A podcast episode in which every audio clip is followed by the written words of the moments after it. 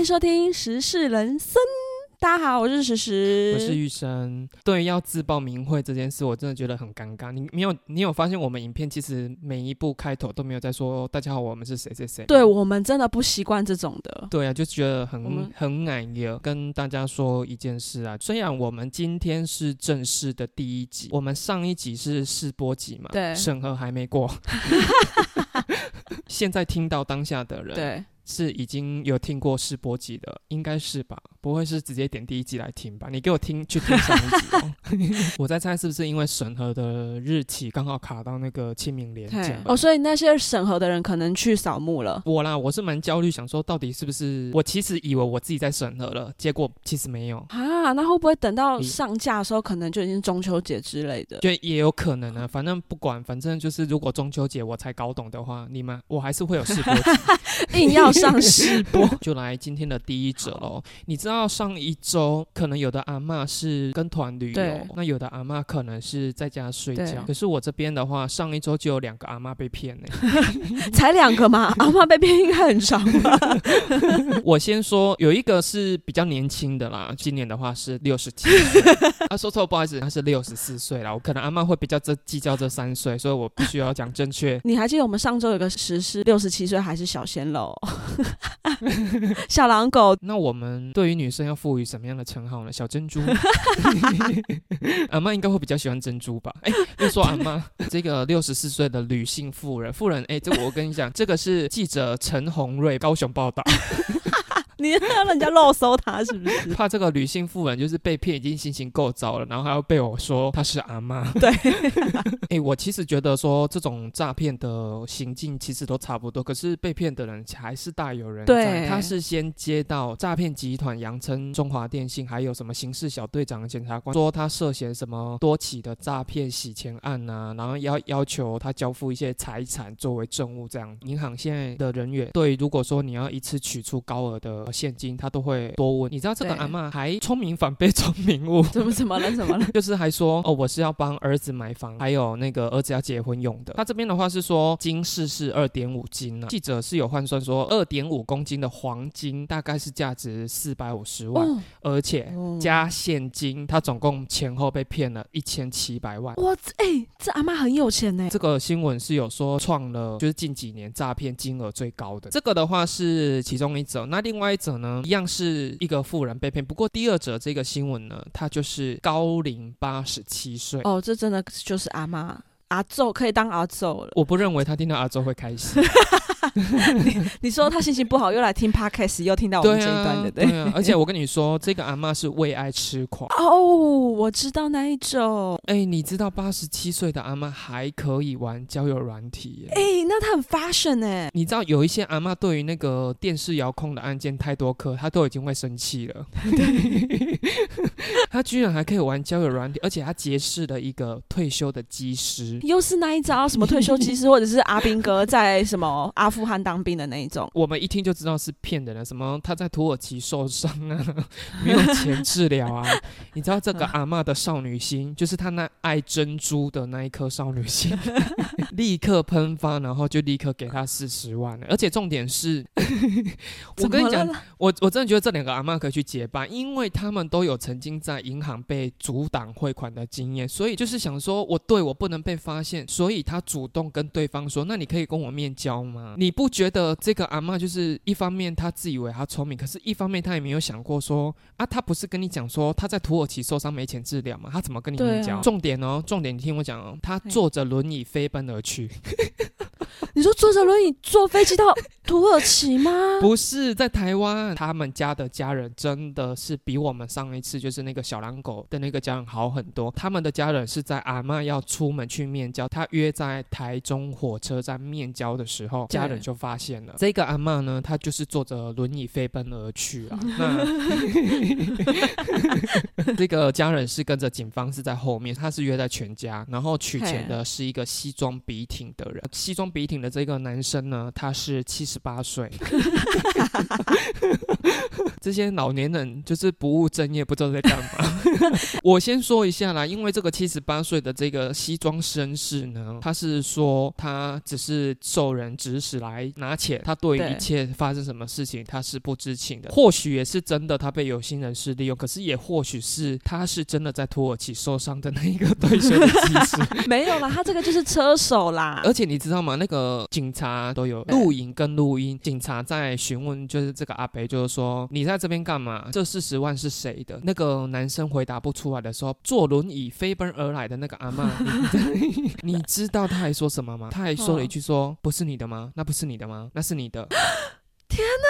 他真的就是俗称人家说的被人家卖掉还乖乖帮人家算算钱。对，我只能说就是爱情使人盲目的年龄真的是无上限。我们这两篇新闻就是只是为了要跟大家交代一下，如果你们家有坐轮椅的老人开始在勤练嘟轮椅的速度的时候，然后常常撸去银行的话，你可能就要小心，稍微提防一下。还有就是手机不离身的时候，哎，我真的认为八十几岁他还能上交友网站，让我觉得那。个可以骗到他的诈骗车手很厉害，你是说是他诈骗的生涯中算是蛮得意的一笔？对他整个从排行榜直接跃升第一名哎，就是他们业绩你知道？好，下一则新闻就是我们现在刚好适逢就是清明连假，最近就是疫情又开始了嘛，对岸现在疫情好像又更加严重，呃，尤其是他们那边人又多，一旦是连假，他们那个运输的人数啊就会更多，所以那个其实是一个负担，就是对疫情。来说，尤其他们现在又封城，可能不是这么方便，所以他们现在呢，居然还兴起了一个新兴的行业。什么行业？现在要扫墓嘛？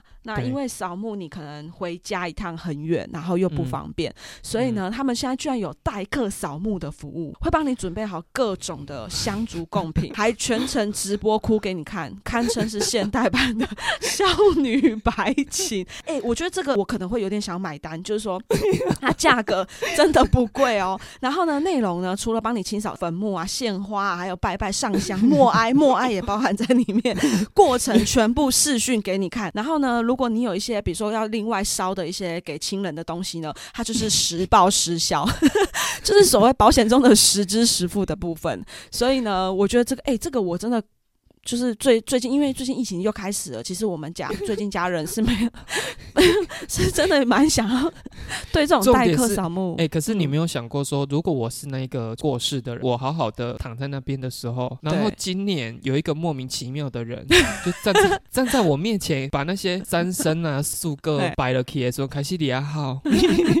我觉得这个行业其实兴起是有它的道理的。我如果说代客扫墓的话，我觉得到这边是还 OK 啦。代客哭，我就觉得，哎，你知道以前我们的那个少女白琴啊，虽然是有人帮你代哭，可是你那些子孙也是要跟在后面爬的呢。你的意思说子孙还是要出现，不是说只有少女在那边哭就对啊？他就跟你说疫情不太方便啊，而且跟他说有可能还在隔离耶，对不对？疫情这一次的话，到现在应该是两年了嘛，其实改变很多生活形态，真的。所以我觉得以后这种代课干嘛？代课干嘛？或许会有，哎，还是。我们上一则那个七十八岁的车手就是代客去接。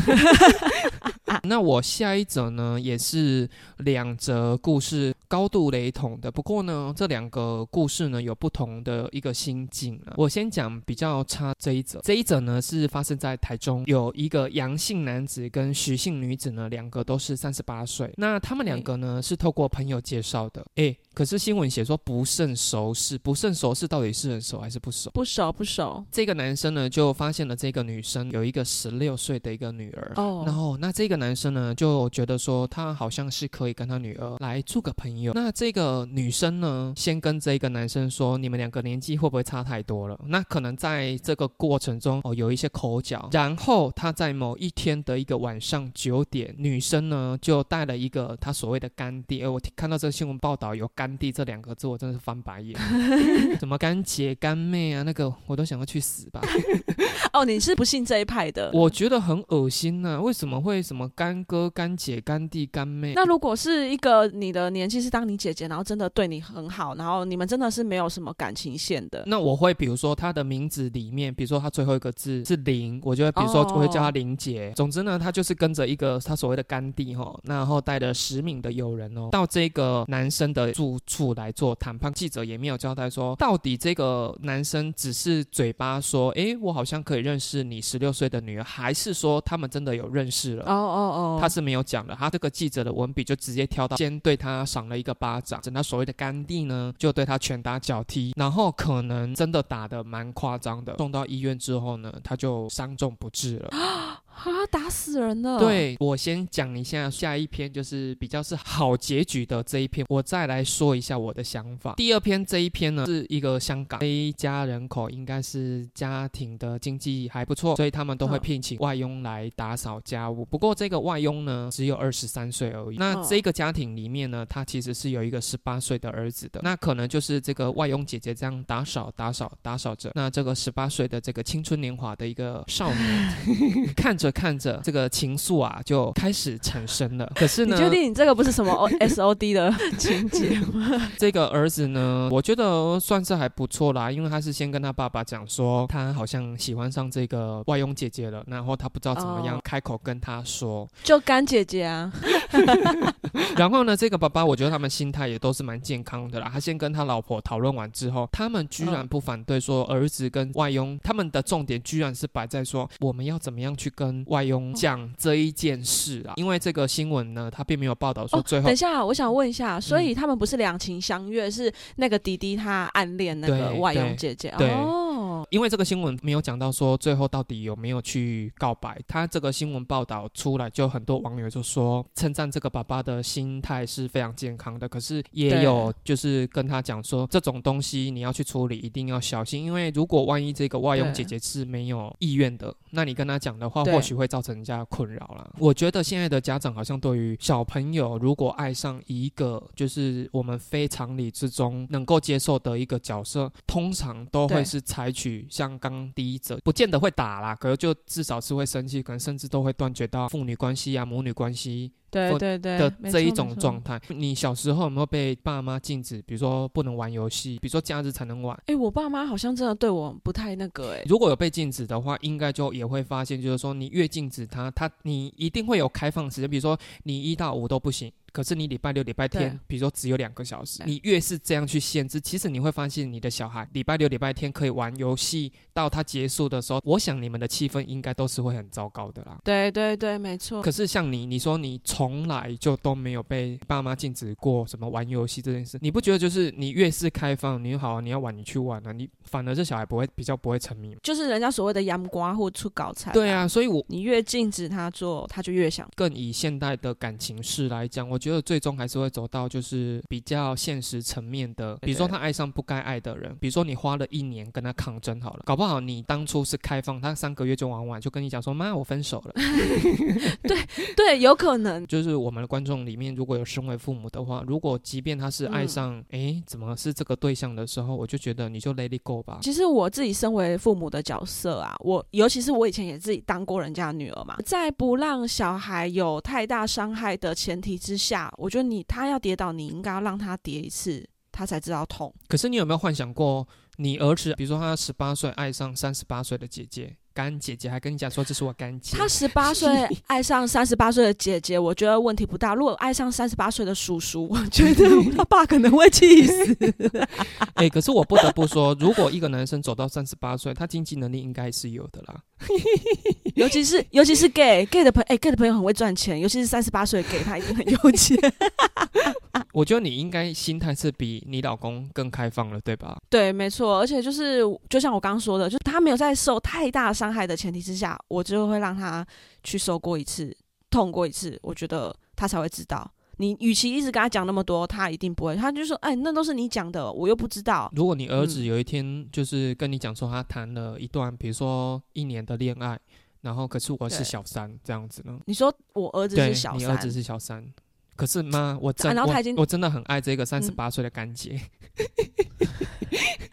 然后干姐有老公了，对对对对对对。啊，那现在还。正在进行中。对，然后干姐姐还三不五时会到你们家来吃个饭这样子。我不信干姐姐可以用什么理由进我们家的门啊？我说，如果是这种情况，你会劝退她吗？还是？也是，就是采取，就是说，有一天你如果被她老公打打过一次，我倒是没，我跟你讲，打还好，如果直接收到纯正信函，我怎么办呢？所以其实你不是害怕说你儿子被打，而是你要你要你要替儿子赔钱，要上上法院，对对对，上法院跟赔偿的部分，就是 我只能说你真的是蛮实在的啦，对不对？就是我如果真的有小孩，他以后做出什么事，我可能是真的不会生气，可是凡是要我赔钱的，我大发雷霆。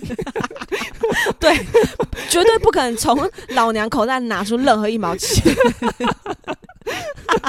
哎，下一则新闻，我跟你讲，这个就攸关到我们刚聊的什么事，就是也是青春期的孩子。青春期的孩子怎么？我们青怎么了？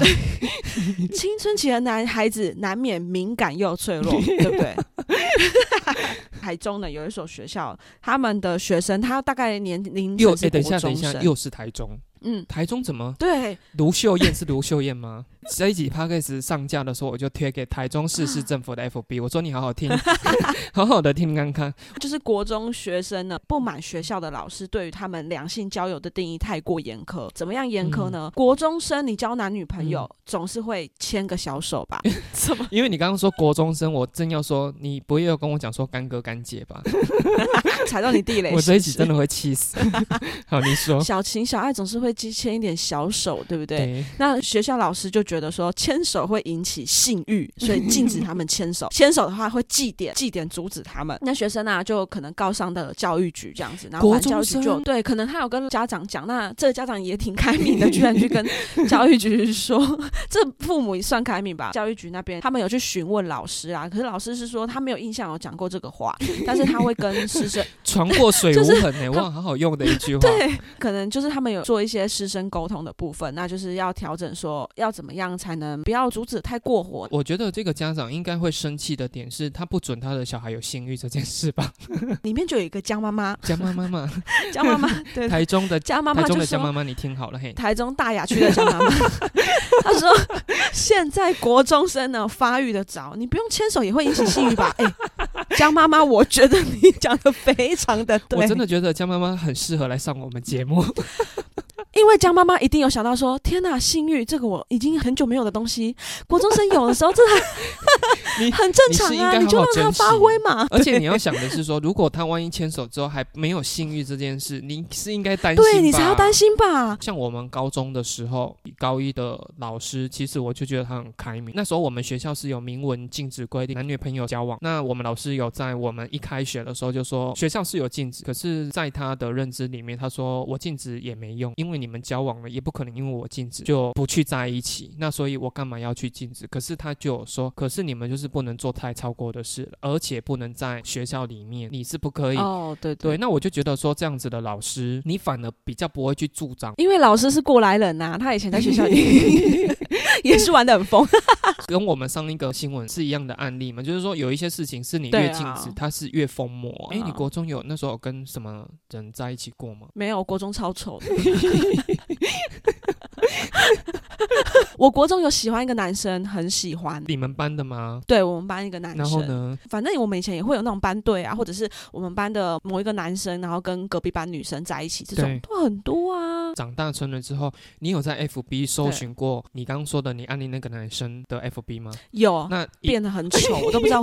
我真要问说，我都不知道我当初为什么喜欢。我真要问说他有没有招金？你是说他五官变丑，还是说身材也走样了？没有没有没有，其实他身材也没有走样，然后他五官也没有走中。可是你当你回头看说你当初哦你喜欢的那个人时候，对你就会发现已经跟你现在的审美观是不一样的。对对对对，所以你就会当时你就会想说，当时你到底怎么了？你怎么？喜欢他，喜欢成那样。那哎，我那时候看到他啊，我我就是他，如果经过那个走廊，然后走回教室，他是有自带光芒的那一种，你知道吗？就会有一道光跟着他身边，然后这样一起回到我们班教室，然后回到他的座位，然后坐下，然后他那个座位就会发光，像那个观世音菩萨那样子。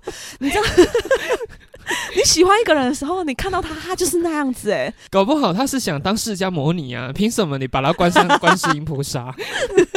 因为我国中是好坏掺杂非常极端的，我们学校是好很好，坏也很坏的。那个有的学校就会分哦，你们是 A 段班、B 段班这样子。对对对，A 加 A 减 B 班。我跟你说，我是一直到毕业前我才知道说哦，原来我们学校分到 A、B、C、D，而且还有大 A、小 A、大 B、小 B、大 C、小 C。你们是在分罩杯是不是？分到大 D 的人会觉得很骄傲。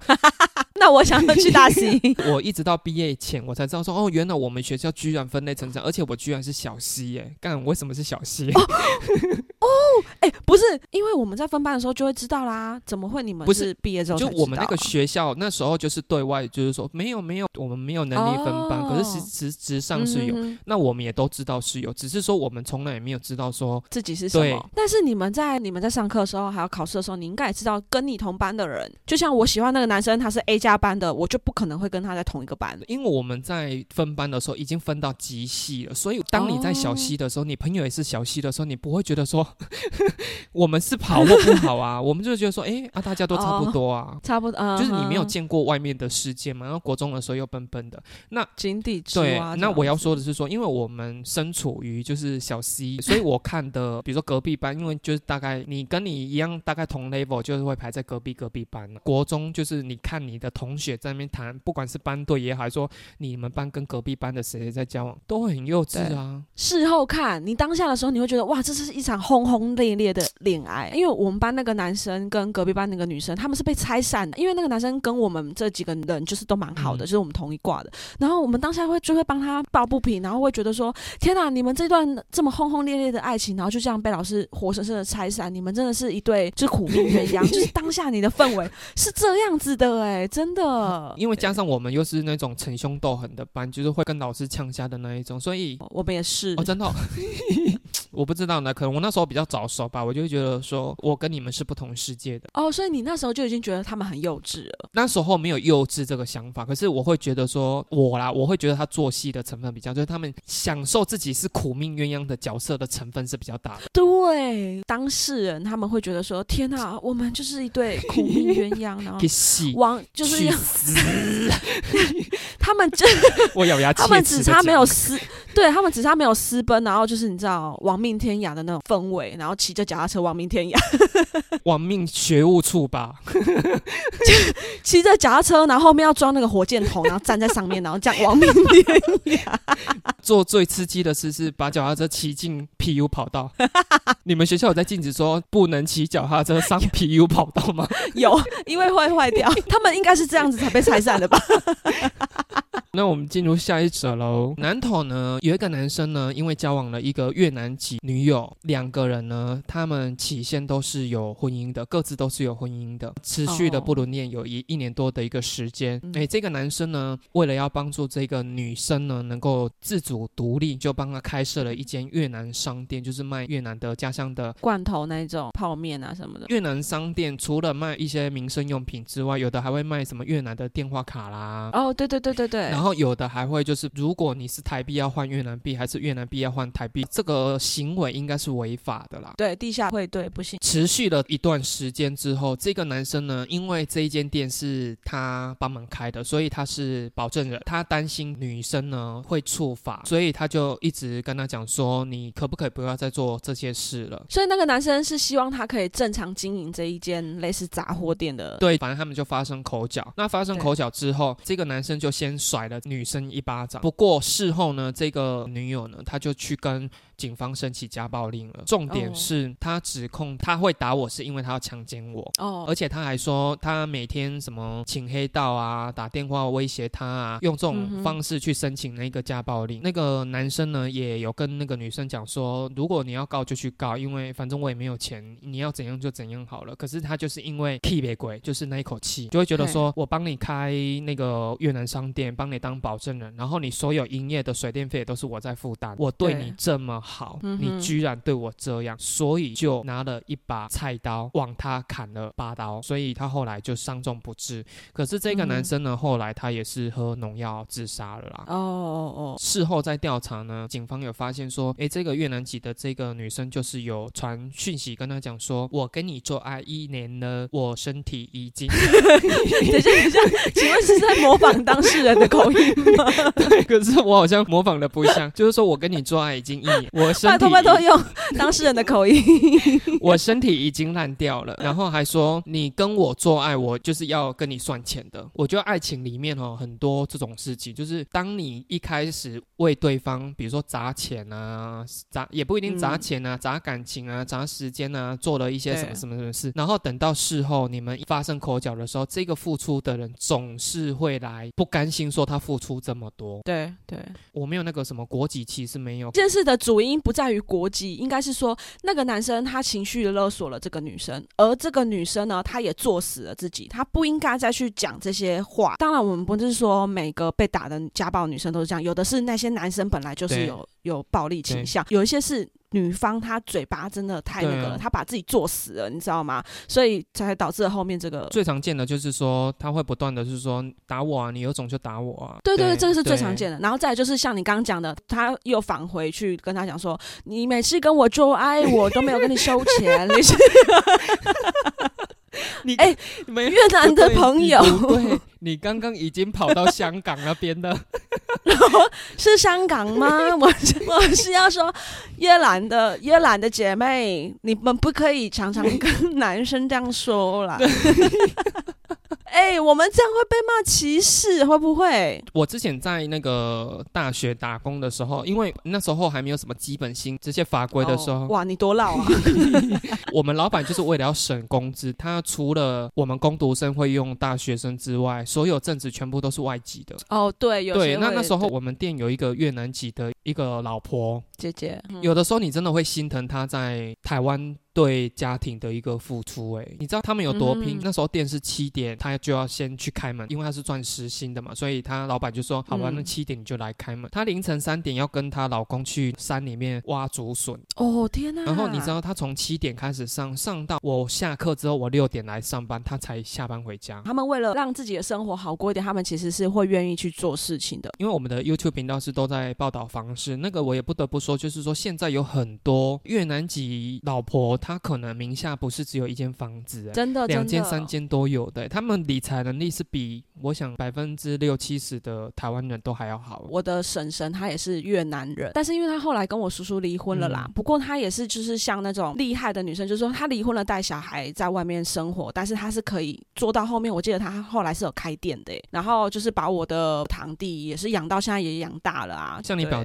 像堂弟，你说堂弟吗？他会说越南话吗？其实我没有听过他跟妈妈讲越南话，但是应该会啦。我的意思是说，有一些人可能对于这种所谓外籍老公也好啦，还是说远嫁到台湾的这些太太们，都还可能还抱有歧视。可是人家光语言这件事，搞不好就赢你家儿子。你会东南亚的语言是加分的哎，对于现在这个社会来说，所以对台湾人还在那边歧视，歧视，歧视个屁啊！我觉得台湾人对这件事情有点歧视太重了。他们一直在讲说什么美国人歧视比较重什么的，可是我觉得台湾人自己其实也……我觉得其实可能每一个国家都有不同的歧视的人种了。就是我觉得要有自觉，光买房子这件事就好。哎，一堆台湾人那边靠腰说政府怎样，政府怎样。哎，人家外籍的人来到这边，除非他是白种人那种外籍啊。我的意思是说，像东南亚这些国家，他们在求职的时候，除了可能要受到不平等的待遇之外，搞不好他们薪水都比正常台湾人要去上班低很多。人家都可以买房了，你那边靠腰什么？对啊，越讲越气。好啦，那我们今天的新闻有录到快一个小时二十分了。我希望呢，我希望不要在我们录第二集。的时候，我的审核还没过吧？如果你们觉得我们的播报是触笔啊触笔的话，就是可以给我们一个支持。对啦，就是帮我们的 IG 订阅起来，然后五星好评。好啦，那我们今天就这样了，下次见，拜拜，拜拜。